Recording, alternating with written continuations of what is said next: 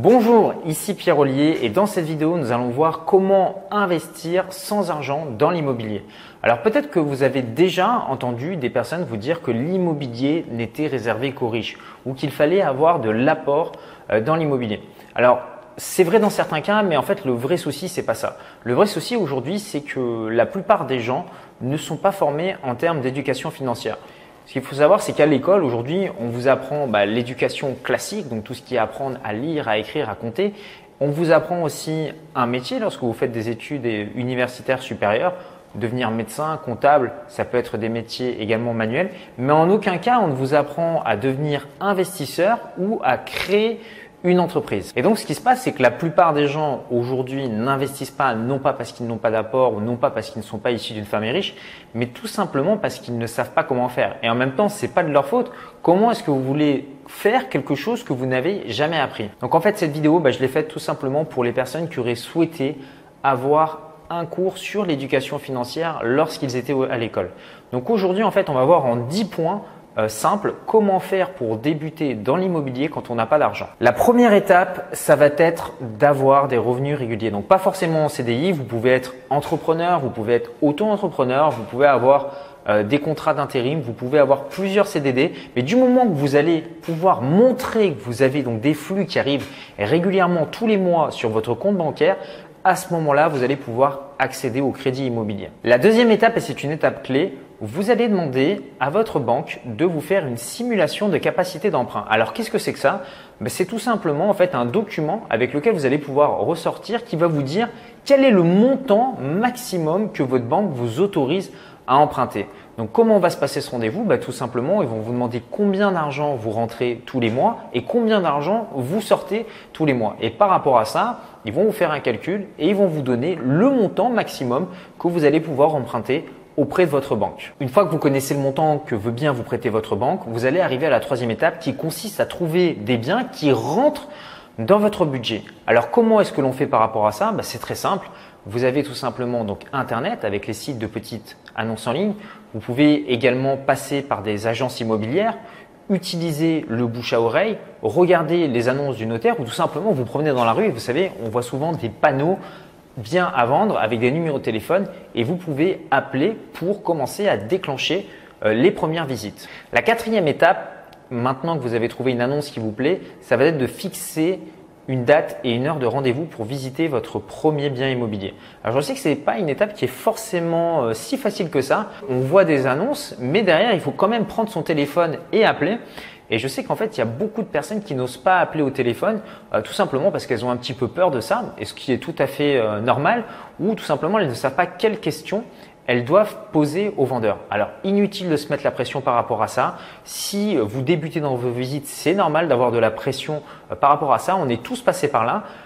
Dites-vous simplement que vous, votre objectif, c'est à la fin de cet appel d'avoir une date, une heure et une adresse pour le rendez-vous. La cinquième étape, maintenant que vous avez fixé votre rendez-vous, ça va être de préparer une fiche de visite. Donc ça, vous allez pouvoir le faire tranquillement chez vous, c'est-à-dire de noter les questions que vous souhaitez poser au vendeur. Ça peut être sur la superficie du bien.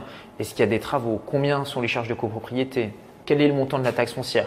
Et en fait, ces questions, bah, vous les notez sur papier. Lorsque vous faites la visite du bien immobilier, vous les posez au fur et à mesure au vendeur et rien ne vous empêche, rassurez-vous, même après la visite, de rappeler le vendeur pour avoir des informations supplémentaires s'il vous manque. Donc, si vous en manque. Donc, pas de pression par rapport à ça. Il vaut mieux aller visiter un bien et obtenir 80-90% des informations plutôt que de ne rien faire et de rester assis chez soi. La sixième étape, maintenant, ça va être de faire le calcul de la rentabilité de ce bien. Alors vous vous demandez peut-être comment faire par rapport à ça. Bah, écoutez, c'est très simple. Si aujourd'hui vous ne connaissez pas le calcul de la rentabilité locative, il vous suffit tout simplement de taper euh, sur un moteur de recherche calcul rentabilité locative et vous allez tomber sur des outils qui vous font ça automatiquement et qui vont vous dire que par exemple un bien rapporte 6%, 7%, 10%, 11%, 12%. Donc pas la peine de vous casser la tête avec ça et de rentrer dans des calculs mathématiques complets. Vous aurez toujours le temps de vous y intéresser plus tard, mais pour l'instant utilisez tout simplement un simulateur de calcul de rentabilité en ligne. La septième étape, ça va être de signer un compromis de vente. Donc qu'est-ce que c'est? Ben, C'est tout simplement un document qui vous engage, vous et le vendeur, à faire la transaction immobilière. Une fois que ce compromis est signé, vous allez retourner voir votre banquier que vous aviez vu précédemment et déposez une demande de prêt. Une fois que l'offre de prêt sera acceptée, vous passerez ensuite chez le notaire signer un acte authentique. Et c'est à ce moment-là que vous serez pleinement propriétaire du bien immobilier. La huitième étape, elle peut être plus ou moins longue. Ça va être tout simplement bah, de démarrer des travaux ou de meubler et de décorer votre bien immobilier. La neuvième étape, ça va être maintenant la mise en location de votre bien.